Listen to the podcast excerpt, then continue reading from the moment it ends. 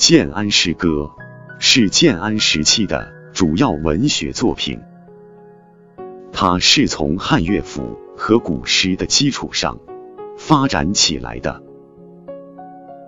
建安是汉献帝的年号，文学史上的建安时期一般指建安至魏初，即公元一九六年至二二零年。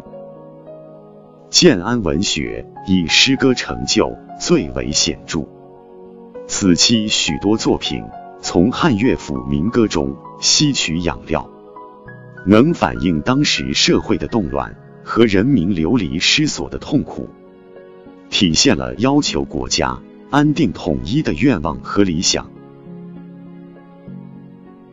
从汉乐府民歌中兴起的五言诗形式。被建安诗人普遍使用，并加以发展，并成为整个魏晋南北朝诗歌的最基本的形式。但是在过去，作为诗歌主体的乐府民歌，是一种社会性的集体创作，他们由某些无名作者最初写成以后，在流传过程中。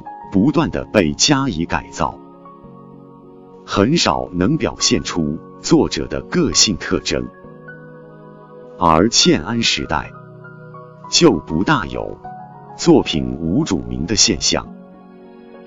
这些与作者的名字联系在一起的作品，常常也和作者个人的特殊经历、情感和独特的审美爱好紧密联系在一起。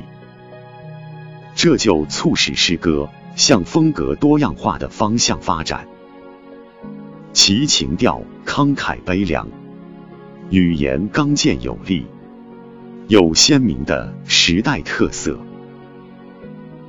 正如刘勰的《文心雕龙》时序所言：“观其诗文，雅好慷慨，良由世机乱离，风衰俗怨。”并至深而彼长，故慷慨而多气也。在这个诗歌的发展时期中，诗人也把过去作为文人文学之主体的词赋的某些特点带到了诗歌领域中来。词赋最显著的特点是语言华丽。而乐府民歌一向是朴实无华的。建安诗人中不乏作赋的名家，王粲、曹植就是突出的代表。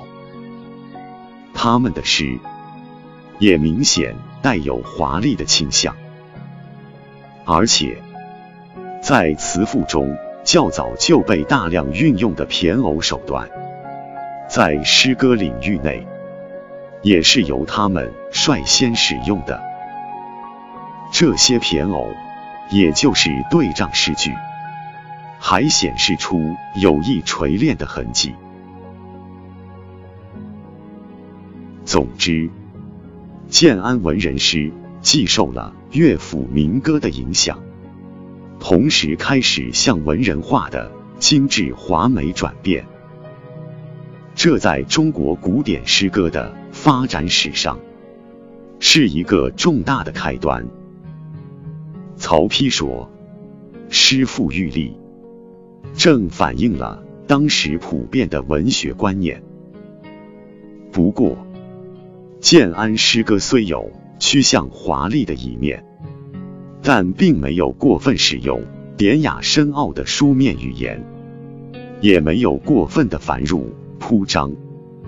以致文句松弛，妨碍情感的表达。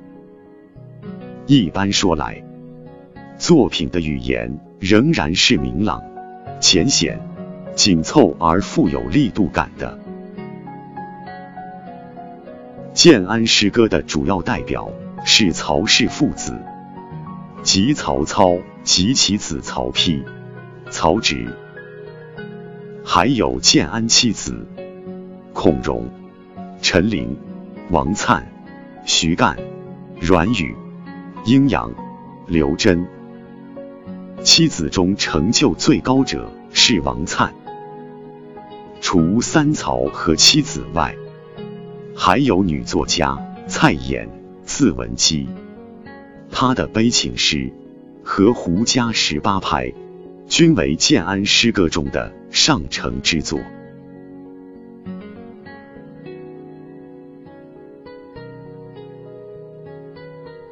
曹操，字孟德，小字阿瞒，沛国谯县（今安徽亳州）人。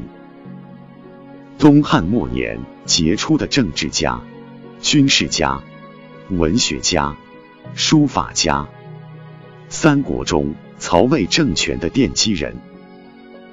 诗歌现存二十余首，都为乐府旧题。但却表现新的内容，有的反映当时社会动乱，反映当时军阀混战给人民带来的灾难，如《蒿里行》：“铠甲生机师，万姓已死亡。白骨露于野，千里无鸡鸣。”声名百遗遗，念之断人肠。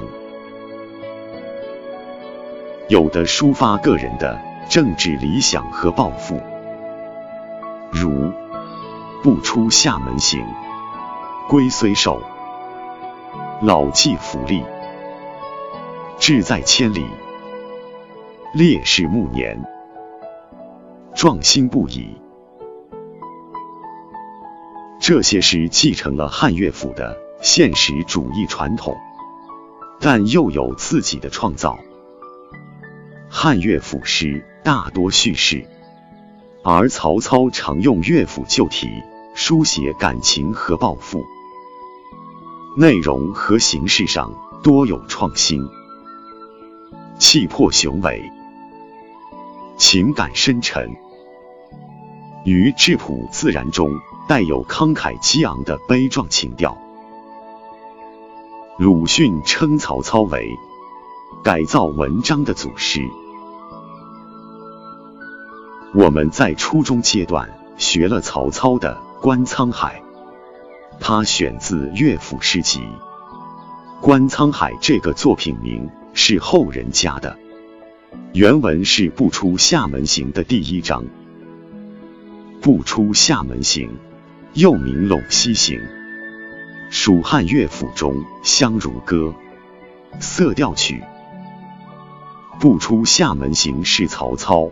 用乐府旧题创作的组诗，作于建安十二年，作者北征乌桓。凯旋的时候。这组诗共分五部分，开头是序曲，燕，正文分四章。第一章就是选入教材的《观沧海》，它描绘大海吞吐日月、包蕴万千的壮丽景象，表达诗人以景托志、胸怀天下的进取精神。第二章冬十月，描写了征讨乌桓胜利归来途中所见的风物。第三章土不同，续写了黄河以北地区冬天的严寒景况与民风特点。第四章龟虽寿，则以慷慨激昂为基调，抒发了诗人老当益壮、积极进取的豪迈情怀。全诗意境开阔，气势雄浑。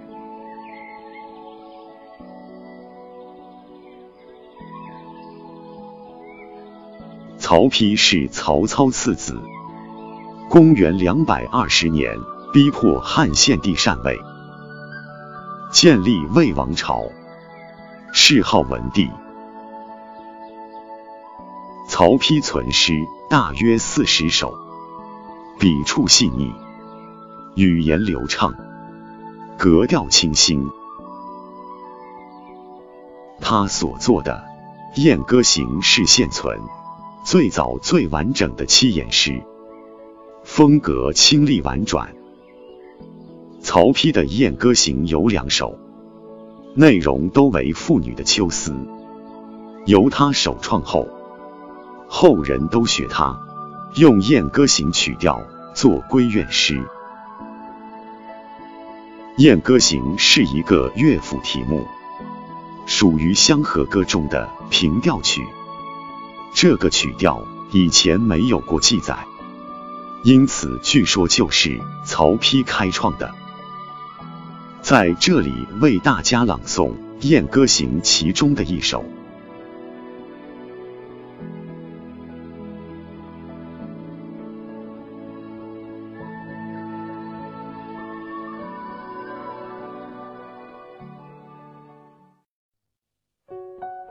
《燕歌行》其一：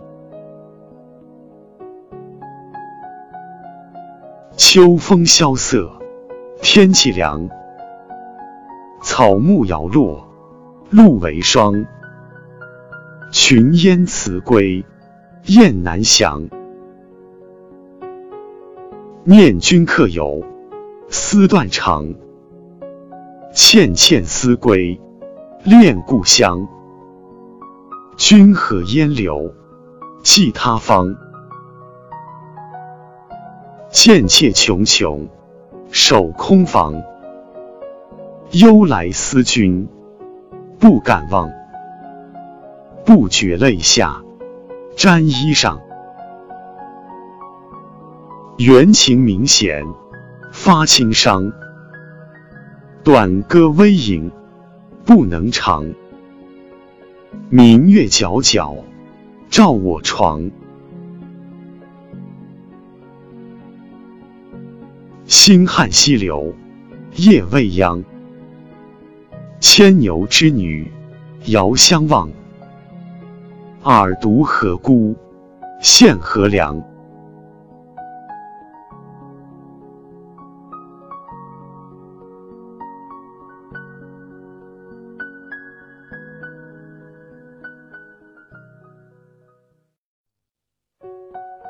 曹丕的另一篇文章《典论》，论文则是一篇。用文学批评风气的重要论文，批评了文人相亲的恶习，提出建安七子之称，并品评妻子的文学创作，提出了文以气为主的见解，认为文章是经国之大业，不朽之盛世，对文学的社会意义。给予了高度评价。曹植，曹操之子，字子建，现存有《曹子建集》。曹丕同母弟弟，因才学出众，曹操曾一度欲立为太子。到曹丕称帝后，备受曹丕。猜忌压迫，郁郁而死。因封地在陈，卒世司，世称陈思王。其创作的作品以曹丕即位为界，分前后两期。前期作品多抒发建功立业的理想抱负，后期作品主要表现受压抑的。悲愤和哀伤情怀。曹植被誉为建安之杰。谢灵运曾说：“天下才有一时，曹子建独占八斗，我得一斗，天下共分一斗。”这就是成语“才高八斗”的由来。刘勰的《文心雕龙》，才略也说：“子建思洁而才俊，诗丽而表意。”明代王士祯的《意愿之言》也说：“子建天才流利，虽欲冠千古，而时必父兄。何以故？才太高，辞太华。可见前人都指出了曹植才华出众，并富异常的特点。而最能体现曹植才华的，就是这一诗《一赋》及七步诗《洛神赋》。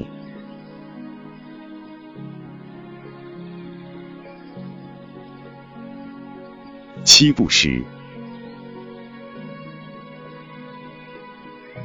煮豆燃豆萁，豆在釜中泣。本是同根生，相煎何太急。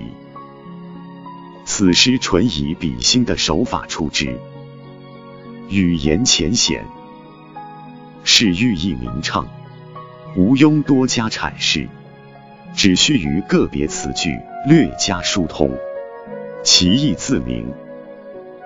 诗人取辟之妙，用语之巧，而且在刹那间脱口而出，实在令人叹为观止。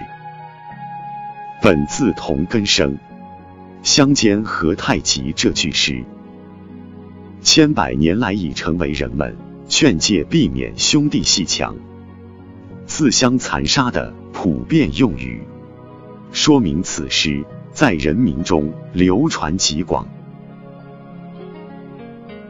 洛神赋》辞藻华丽而不浮躁，清新之气四溢，令人神爽。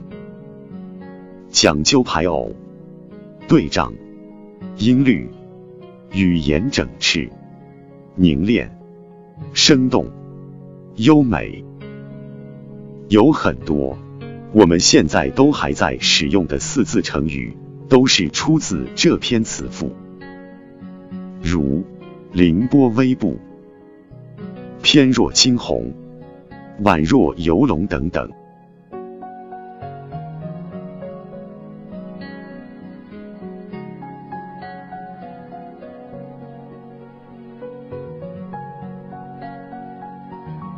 关于建安七子，我们将放到另外的篇章里做单独的介绍。